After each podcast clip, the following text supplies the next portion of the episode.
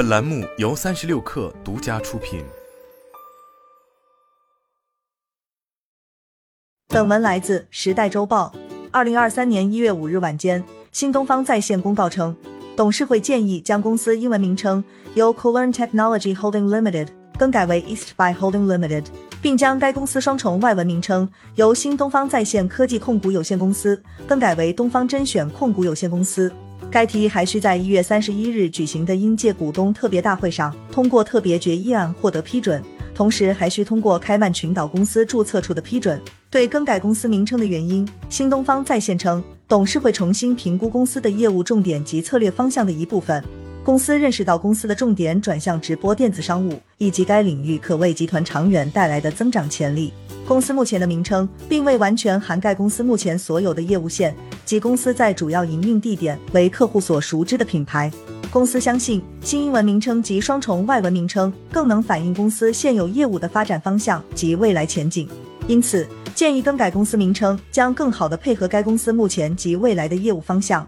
使公司更好地与目前及未来的客户建立关系，并促进集团的长期品牌建设，从而使公司能够更好地为股东创造长期价值。因此，董事会认为建议更改公司名称，符合该公司及股东的整体最佳利益。新东方在线表示。新东方在线是新东方的控股子公司，也是新东方直播带货业务的主要载体。根据新东方在线于二零二二年八月发布的二零二二财年业绩，全财年新东方在线总营收为八点九八五亿元，同比减少百分之三十六点七，净亏损为五点三三九亿元，亏损同比收窄百分之六十七点八。公司方面表示，自二零二一年以来，公司已开始拓展业务。包括以东方甄选为品牌的直播电商业务、智能学习产品、STEAM 教育及职业教育等领域。其中，大学教育分部总营收为五点一七五亿元，付费学生人次达五十四点六万人。截至二零二二年五月三十一日，直播电商在二零二二财年的总营收为两千四百六十万元，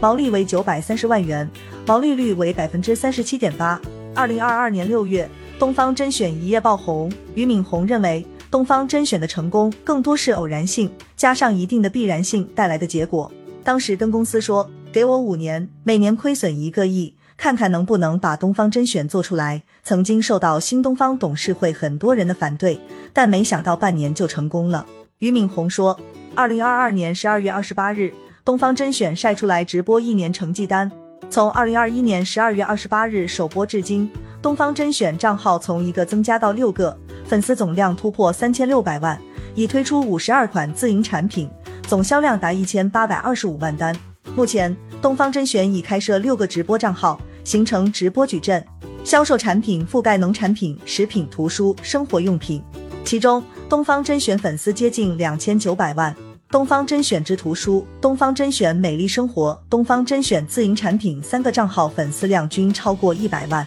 部分机构预测。东方甄选的业务也将成为新东方在线二零二三财年的主要营收渠道。招商证券研报指出，东方甄选品类及账号矩阵扩张、自营品发展及主播孵化将为公司带来多重机遇。预计二零二三财年 GMV 将达九十亿元。就新东方在线的更名原因及业务方向等相关问题，时代周报记者联系新东方在线相关负责人，截至发稿尚未获有效回复。